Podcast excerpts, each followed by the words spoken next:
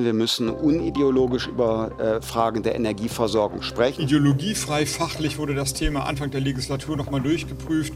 Es ist aus den Fachministerien heraus entschieden und politisch auch, dass es kein Weg in Deutschland weitergehen wird. Wir haben sichere Kernkraftwerke, allerdings ist es eine Debatte, die man sich nicht zu einfach machen kann. Nächste große Ziel muss sein, dass Braunkohle weg ist. Dann hat man einen riesigen Teil eingespart und kann das 1,5 Grad super ambitioniert angehen. News Junkies Verstehen, was uns bewegt. Ein Podcast von RBB24 Inforadio. Eigentlich ist in Deutschland ja schon alles dafür bereit, Schluss zu machen. Schluss mit Atomkraft. Ende des Jahres soll ja alles zu Ende sein für die drei Atomkraftwerke, die hier noch laufen. Das ist das AKW Ecker, das AKW Isar und äh, das AKW Neckar-Westheim. Als die Pläne für den Atomausstieg vor elf Jahren gefasst wurden, da kann man sagen, war die Welt noch eine andere. Damals ging es um Sicherheit und heute stehen wir vor allem vor der Frage, wie kriegen wir Klimaschutz und Energieunabhängigkeit zusammen? Und da wird Atomkraft plötzlich wieder attraktiv. Ja, Christian Lindner, der Finanzminister, habt ihr eben schon im Intro gehört, der kann sich ganz gut vorstellen, die AKWs noch ein bisschen länger laufen zu lassen. Man müsse ideologiefrei darüber reden. Und wir dachten uns heute Morgen, na gut, versuchen wir es nochmal, sprechen wir nochmal drüber, was spricht für, was spricht gegen Atomkraft und vor allem, Wären wir damit überhaupt unabhängiger von Russland? Ja, ob Atomenergie wirklich das rundum sorglos Paket ist, äh, für das es gerne verkauft wird, darüber sprechen wir heute. Und zwar sind wir heute Leonie Schwarzer und Ann-Christine Schenten. Hallo. Hi. Okay, also nochmal ganz kurz zur Ausgangslage. Drei Atomkraftwerke hängen in Deutschland gerade noch am Netz. Welche das sind, das haben wir eben schon aufgezählt. Der Atomausstieg ist, wie gesagt, schon seit ja, elf Jahren beschlossene Sache. Seit dem Reaktorunfall in Fukushima. Die damalige Bundeskanzlerin Angela Merkel, die hat ja nahezu direkt danach gesagt, bis 2022, also bis jetzt, sind wir raus aus der Atomenergie. Das war dann auch nach einer großen Debatte im Bundestag beschlossene Sache. Und der Plan, der steht weiter bis heute. Deutschland ist damit im Vergleich zu anderen europäischen Ländern, kann man sagen, eigentlich ein Sonderfall. Mhm. Frankreich zum Beispiel.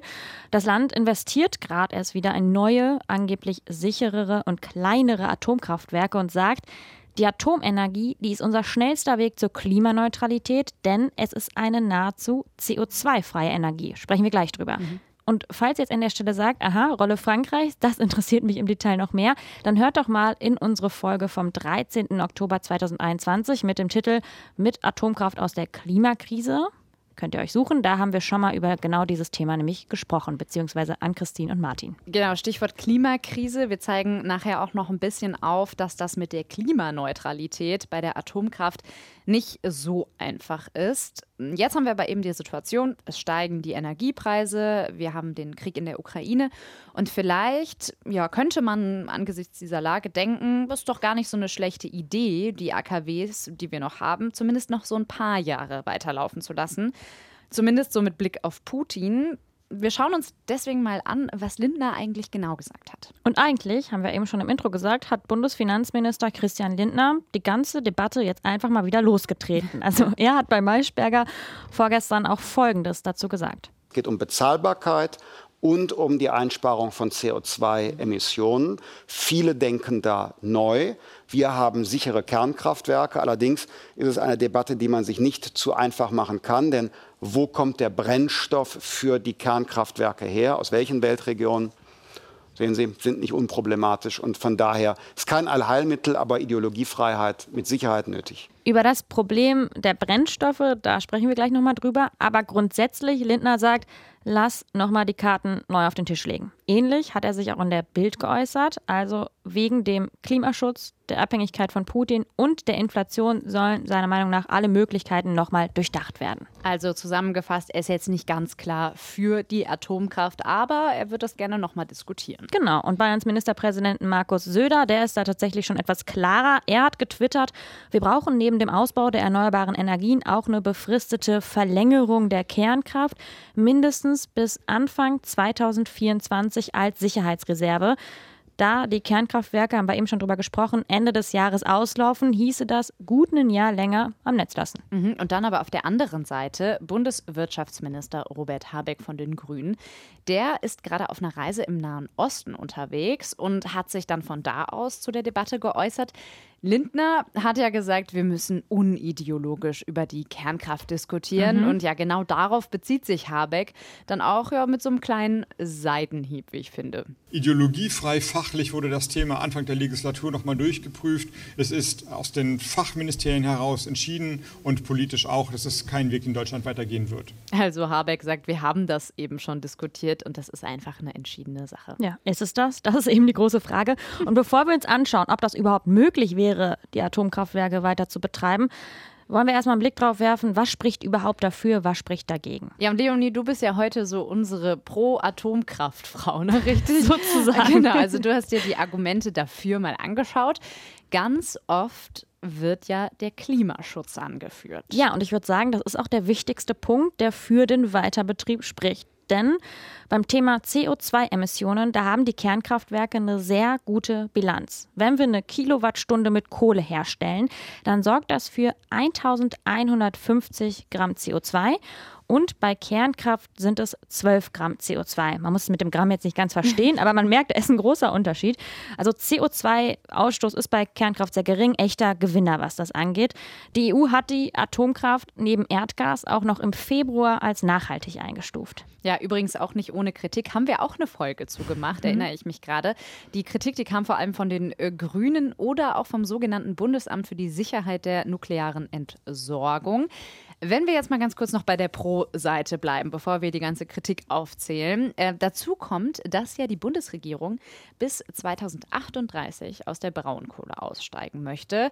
Und klar steht da die große Frage im Raum, wenn es soweit ist, wie geht es dann weiter? Können erneuerbare Energien uns dann ja ausreichend versorgen? Und dazu kommt, hier in Deutschland verbrauchen wir auch am meisten Energie in ganz Europa und Kohle ist auch weiter der wichtigste Energieträger. Also laut laut Statistischem Bundesamt stammt im ersten Quartal 2022, also sehr neue Zahlen sind das, Januar bis März, mhm. über die Hälfte unseres Stromes aus konventionellen Energieträgern, also Kohle, Erdgas, aber eben auch Kernenergie.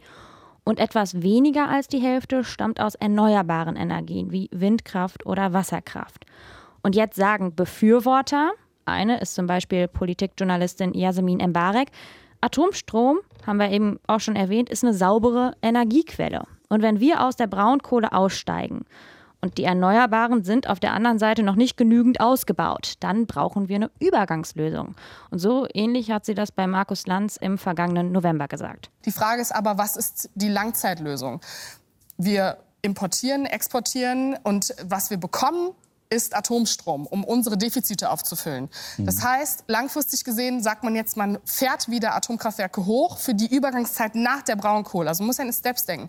Weil das nächste große Ziel muss sein, dass Braunkohle weg ist. Dann hat man einen riesigen Teil eingespart und kann das 1,5 Grad super ambitioniert angehen. Im Prinzip sagt sie, eigentlich müssten wir erst aus der Kohle aussteigen und dann die Atomkraftwerke abschalten. Denn wenn wir nicht genügend Energie aus Erneuerbaren haben, gleichzeitig aber aus der Atomenergie rausgehen und dann der Kohle aussteigen, dann müssen wir, um unseren hohen Bedarf zu decken, teuren Atomstrom aus Frankreich importieren, was keinen Sinn macht. So verstehe ich Ihre Argumentation. Ich hoffe, ihr auch. Ja, ich habe es auf jeden Fall verstanden. Und der russische Angriff auf die Ukraine, der verstärkt jetzt natürlich nochmal den Bedarf an Energie. Das ist ja auch ein Punkt. Ja, deswegen kocht die Diskussion natürlich jetzt auch wieder hoch. Also nicht nur wegen Lindner.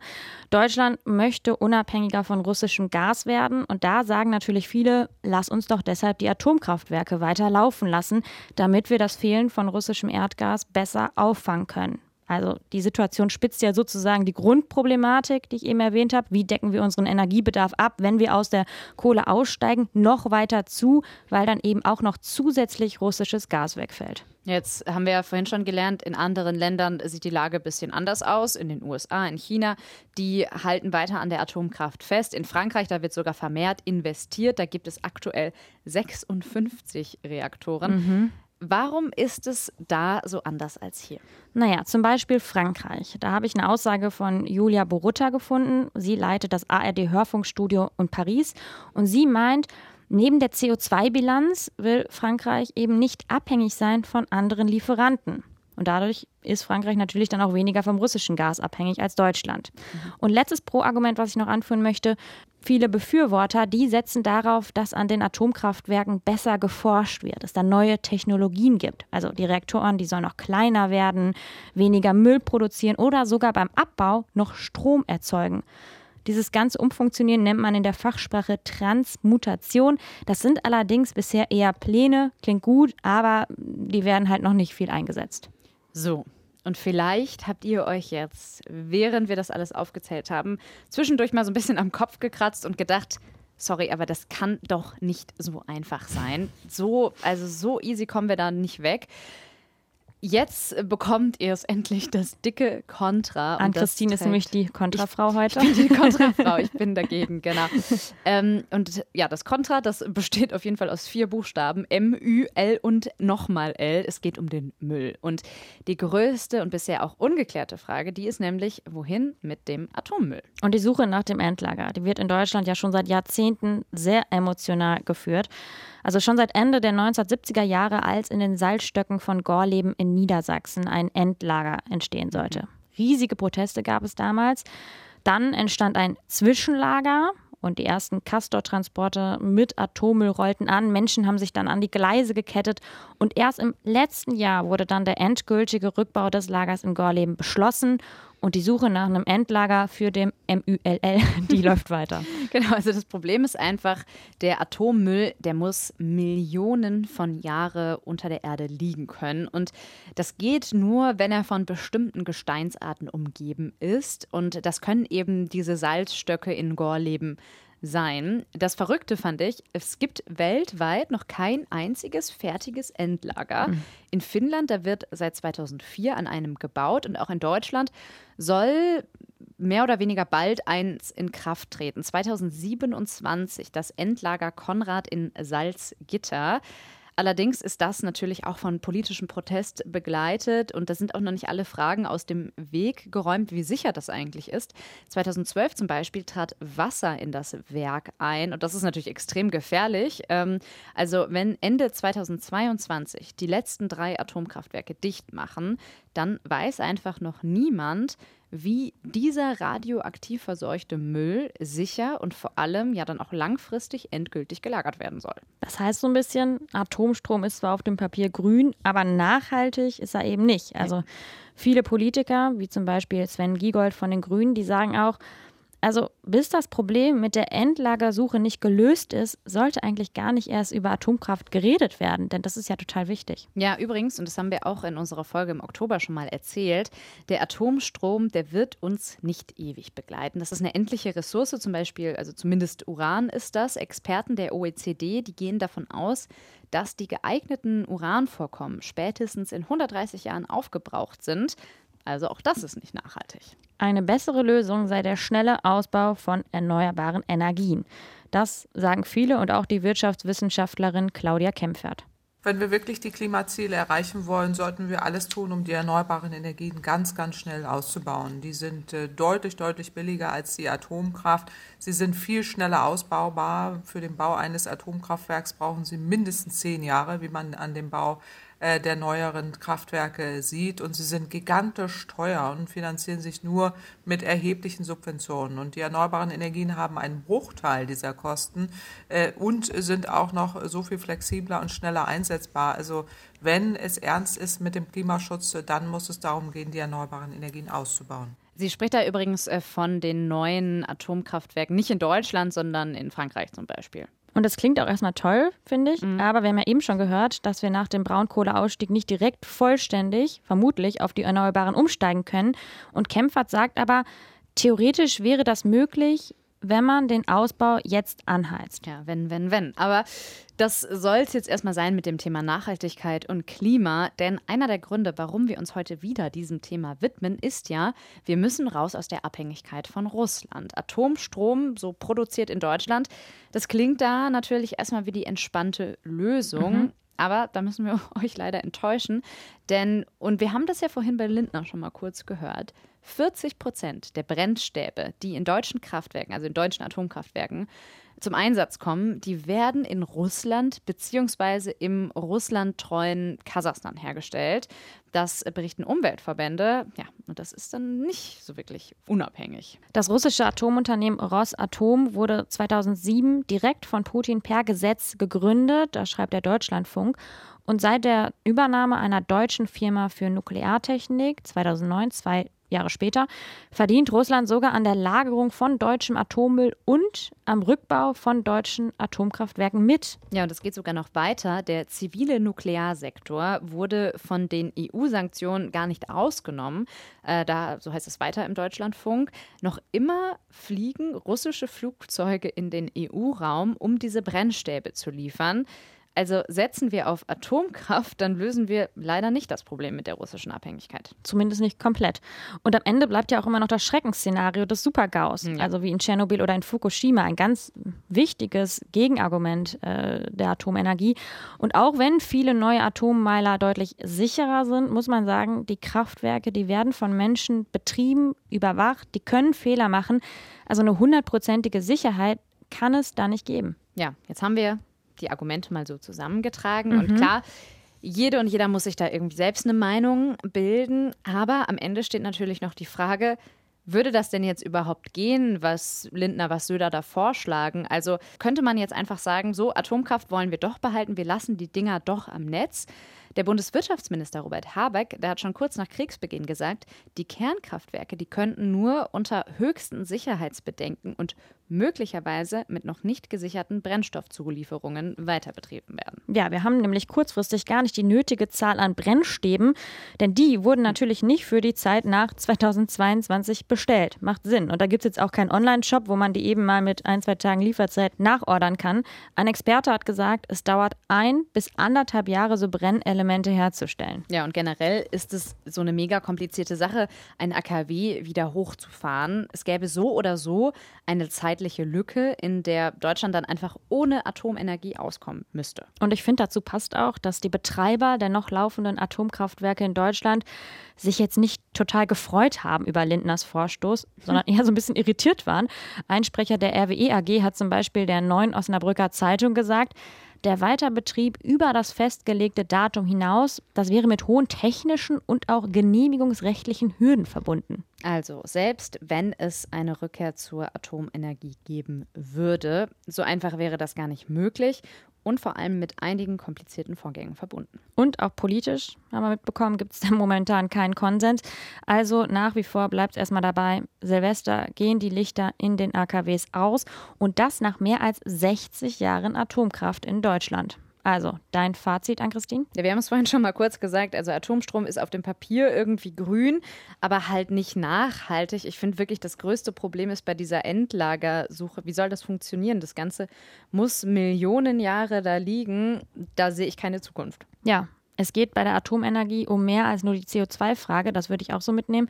Und bei dieser ganzen Müllfrage ist es ja auch ähnlich wie bei der Windkraft. Niemand möchte das dann letztendlich vor der eigenen Tür haben. Ja, also wie seht ihr das eigentlich? Seid ihr für oder gegen Atomenergie? Ähm, Team Frankreich oder Team Deutschland?